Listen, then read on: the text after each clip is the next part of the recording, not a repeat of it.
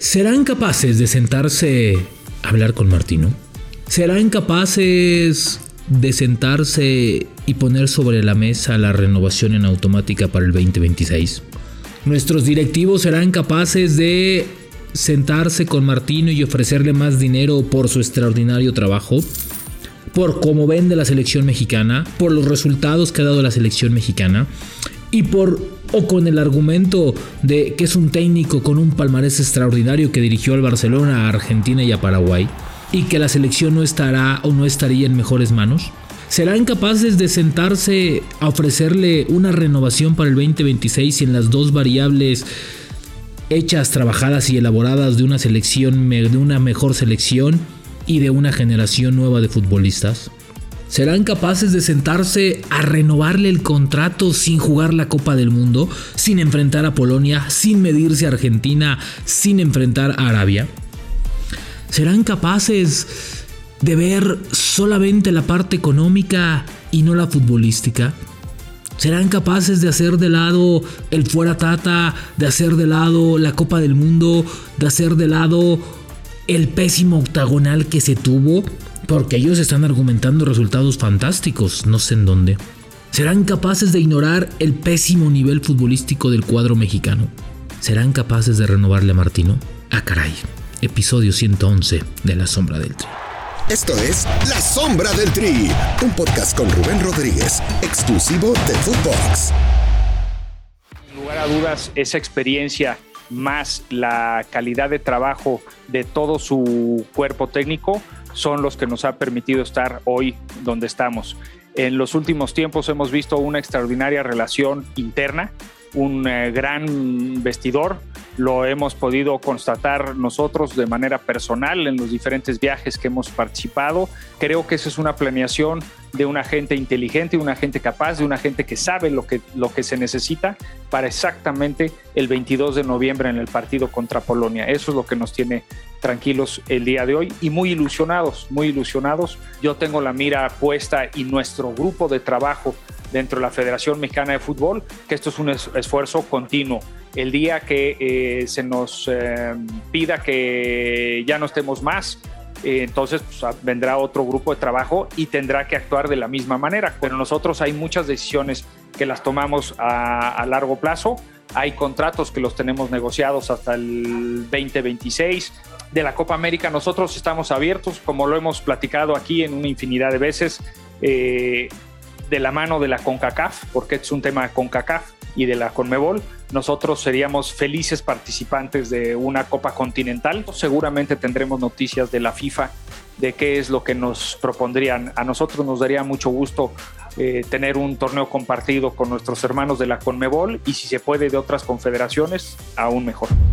Ay, ay, ay. A ver, primeramente, antes de saludarlos, después de escuchar a, John de Luisa eh, en este discurso, a ver, primeramente dice una cosa y luego me dice otra. Porque ahorita vamos a escucharlo después. Aquí me está diciendo John de Luisa que es extraordinario Gerardo Martino, que tiene extraordinario nivel, que la selección está para romperla, que están felices con él. Es más que México debe de pagarle el doble prácticamente porque de verdad es un lujo tenerlo.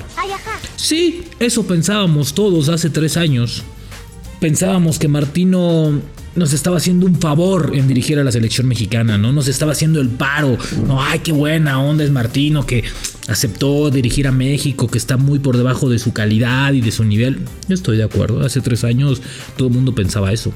Y pensábamos eso, por supuesto. No, no, no, Martino es bien, es bien a toda madre, va, va a dirigir México y nosotros no somos nada. Perfecto. Eso fue hace tres años. Hoy esta selección no tiene nada. Esta selección hoy tiene descontento a todo mundo. Están contentos porque pues hoy ya traes las papitas, las galletas, el jabón, el coche, el banco, etcétera, etcétera. Nuestra selección vende increíblemente, ¿no? Increíble. O sea, el producto llamado Selección Mexicana, la marca llamada Selección Mexicana de Fútbol, a ver, vende increíble, ¿eh? Es una cosa de locos, ¿no?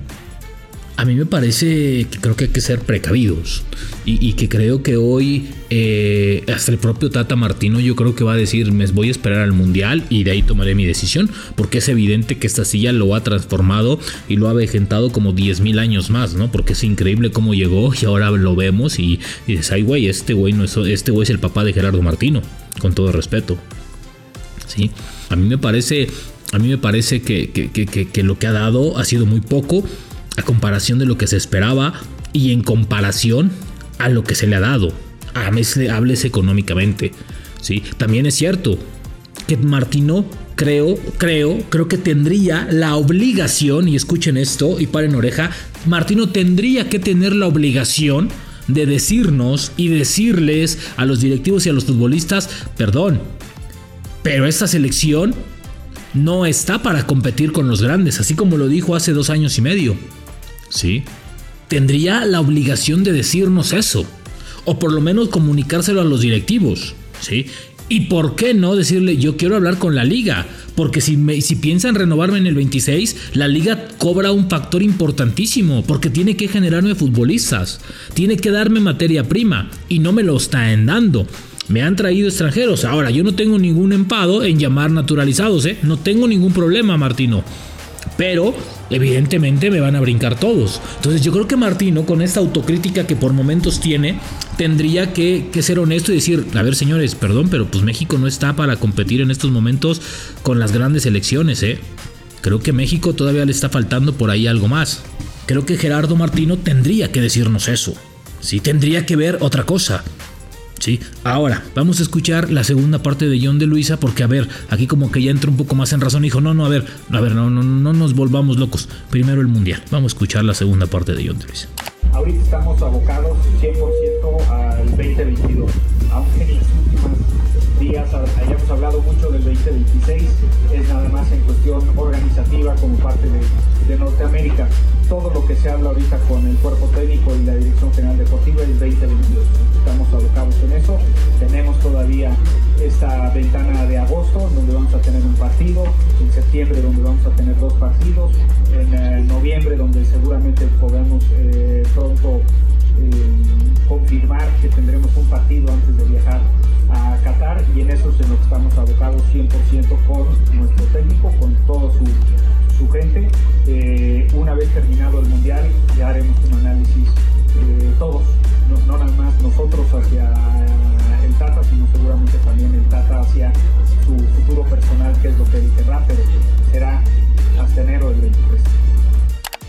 Ah, ¿verdad? Así sí, así sí, ahí sí, ¿no? Ahí sí. Ahí sí dijimos, ok, aquí sí decimos, a ver, ahora sí, ¿no? Sí, vendrá el mundial, el, análisis y en enero nos sentaremos. Yo creo que hasta antes de enero. Yo creo que igual y Martino le dice, ¿saben qué? Aquí está su selección y me voy. Porque creo que la decisión la va a tomar Martino. Si los resultados fueran positivos, si llegáramos al cuarto partido donde siempre se llega, tampoco es para renovarle. Yo creo que tendría que haber un análisis mucho más sesudo, mucho más, mucho más centrado en los resultados inmediatos y en lo que está generando esta selección mexicana. ¿Sí? Porque creo que una parte es del técnico y la otra parte es completamente de los jugadores. Y esta selección y el fútbol mexicano no está generando futbolistas de calidad, perdón, y ni se me vayan a ofender, y ni se sientan agredidos. Pero la liga, la liga es la Liga MX, tiene todo menos jugadores MX. Así. La Liga MX es una liga de extranjeros. Es una liga sin oportunidad para el mexicano, llámese en el banquillo o llámese en la cancha. Así de claro. Déjenme tomar un trago de café porque hasta se me amargó el comentario. Entonces, creo que Gerardo Martino tendría la obligación de decir, a ver, sí, pero con estas condiciones, sí, pero vamos a hacer esto. Está bien, no va a poner, no, no está para imponer condiciones, estoy de acuerdo. Pero me parece que si nos vamos al resultado en el Mundial, pues se aspira a lo de siempre.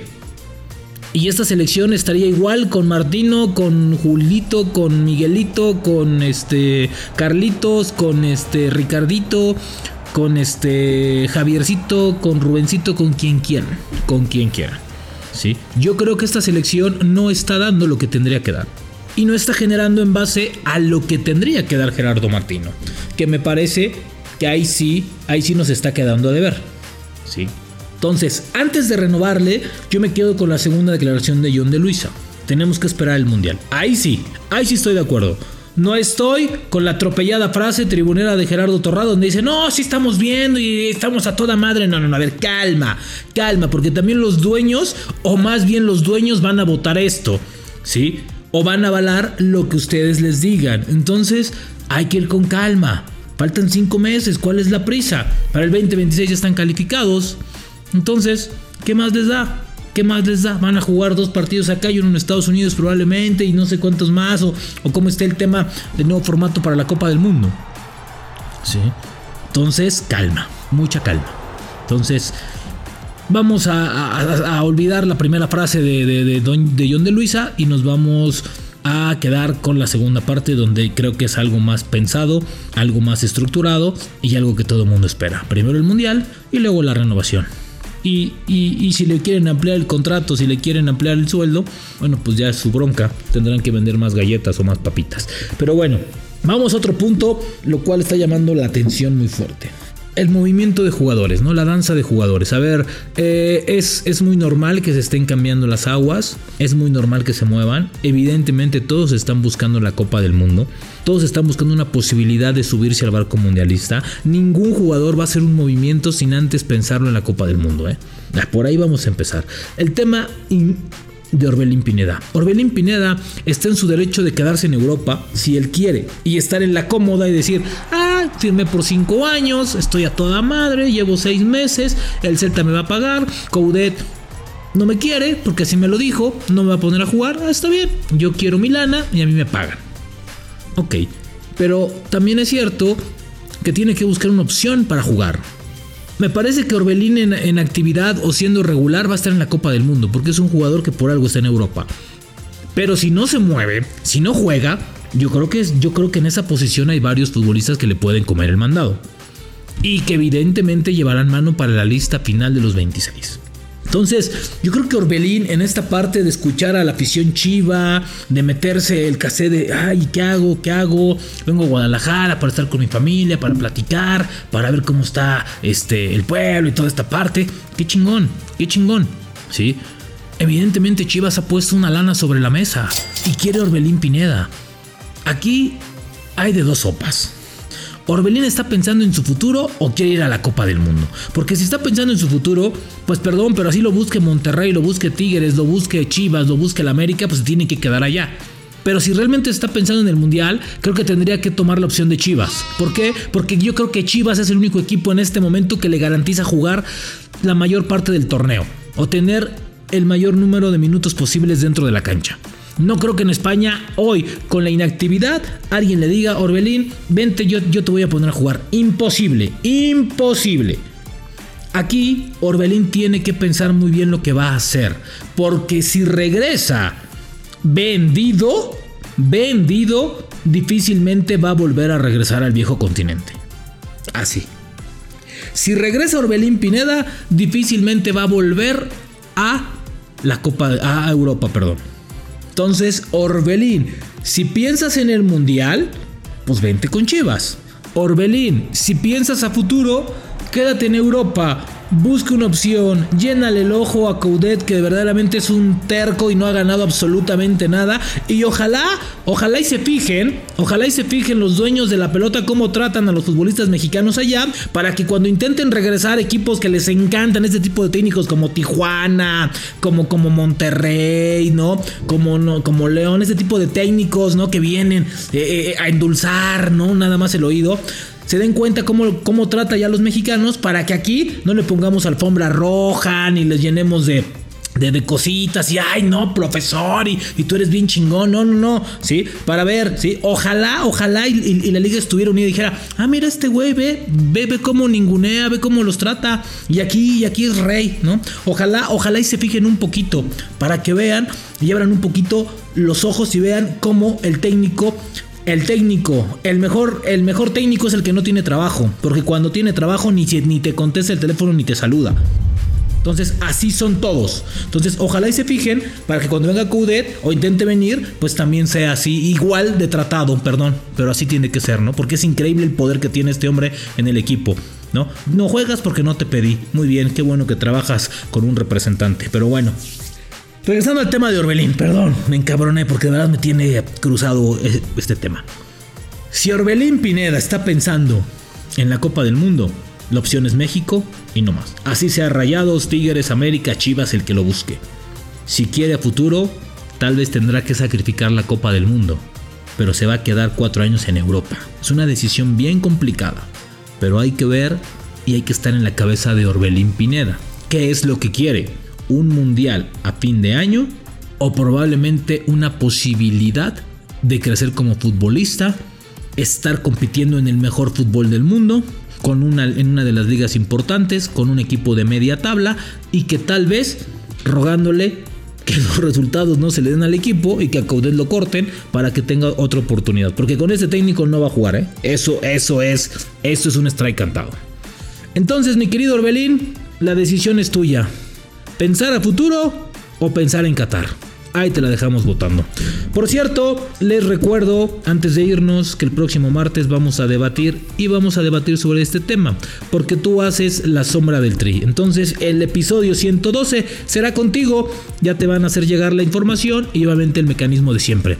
Nos esperamos y nos escuchamos en el próximo para debatir sobre Orbelín y qué decidió, a ver qué le ganó. Nos escuchamos en la siguiente.